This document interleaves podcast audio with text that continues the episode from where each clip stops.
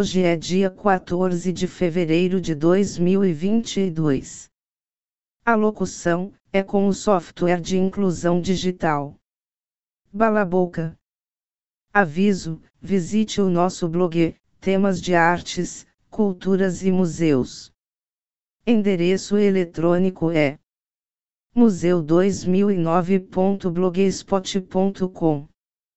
Podcast número 178. O tema de hoje é Lev Davidovich Landau, físico teórico soviético, um dos fundadores da teoria quântica, cria pacto matrimonial de não agressão.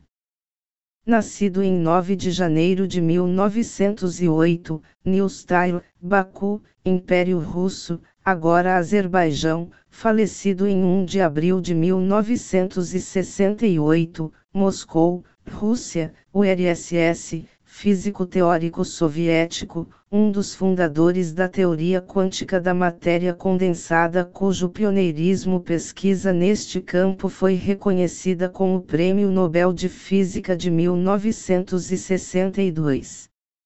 Landau era um prodígio matemático.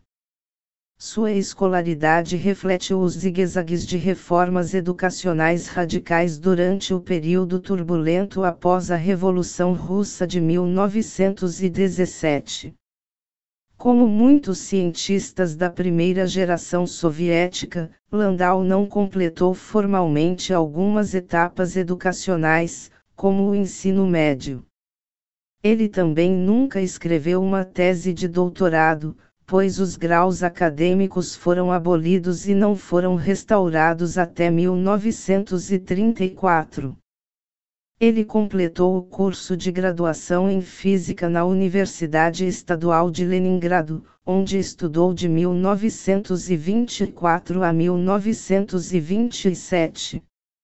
Em 1934 Landau obteve o doutorado como um estudioso já estabelecido. Michael Faraday, L., físico e químico inglês, eletromagnetismo, e John Frederick Daniel, R., químico e meteorologista britânico que inventou a célula de Daniel. Ainda estudante, Landau publicou seus primeiros artigos.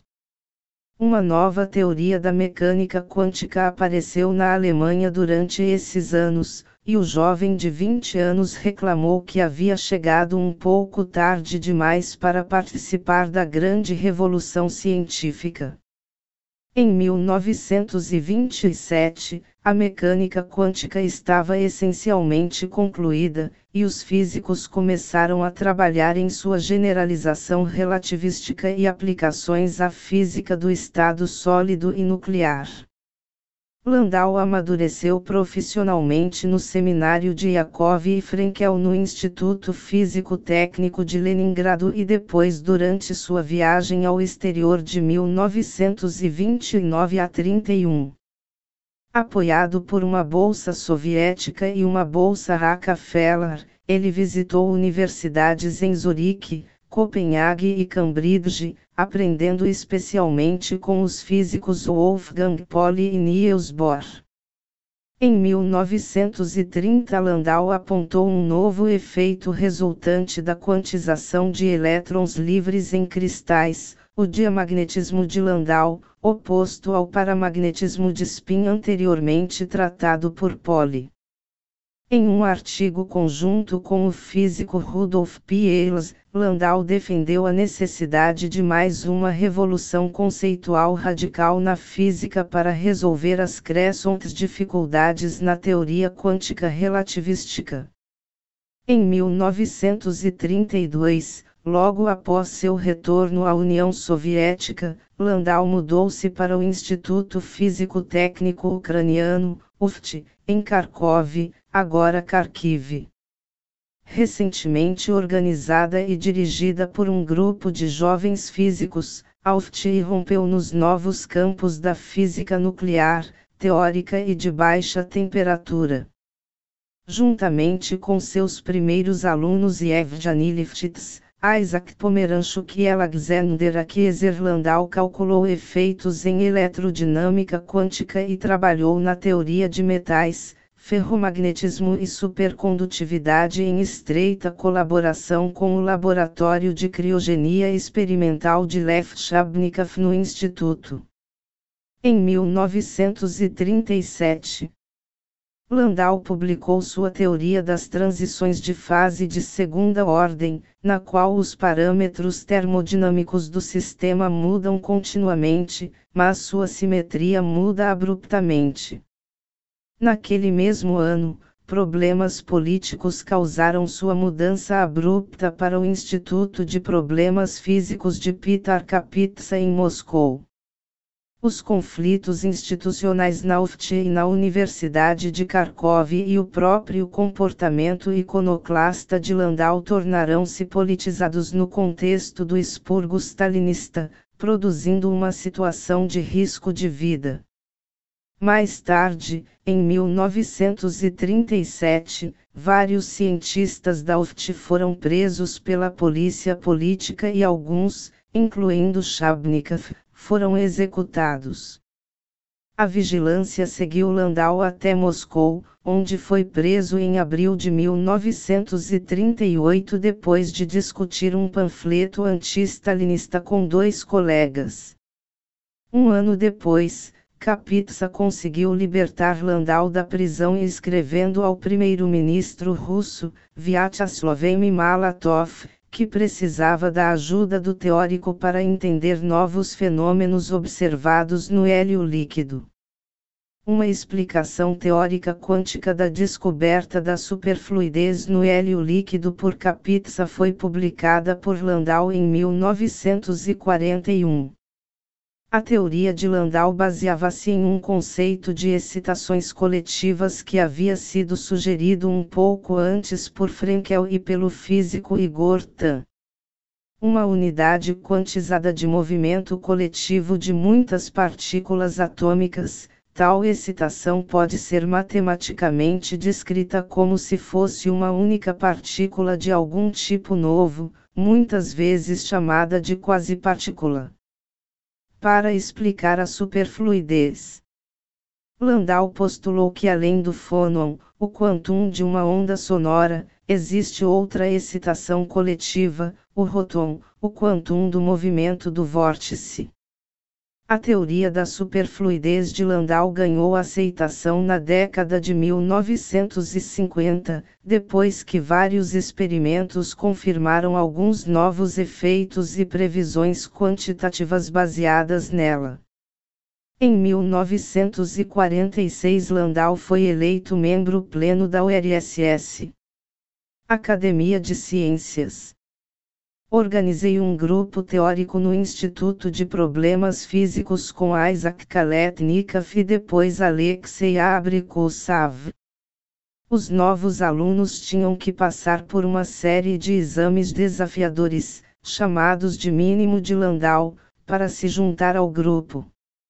O colóquio semanal do grupo serviu como o principal centro de discussão de física teórica em Moscou, embora muitos palestrantes não conseguissem lidar com o nível devastador de críticas consideradas normais em suas reuniões.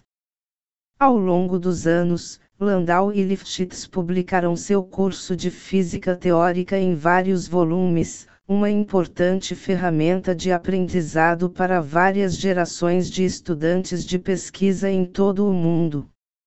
O trabalho coletivo do grupo de Landau abrangeu praticamente todos os ramos da física teórica. Em 1946 ele descreveu o fenômeno de Landau amortecimento de ondas eletromagnéticas no plasma. Junto com Vitaly L. Ginsburg, em 1950 Landau obteve as equações corretas da teoria macroscópica, fenomenológica, da supercondutividade. Durante a década de 1950, ele e seus colaboradores descobriram que, mesmo na eletrodinâmica quântica renormalizada, uma nova dificuldade de divergência aparece, o zero de Moscou, ou o polo de Landau. o fenômeno da constante de acoplamento tornando-se infinita ou desaparecendo em alguma energia é uma característica importante das modernas teorias quânticas de campo.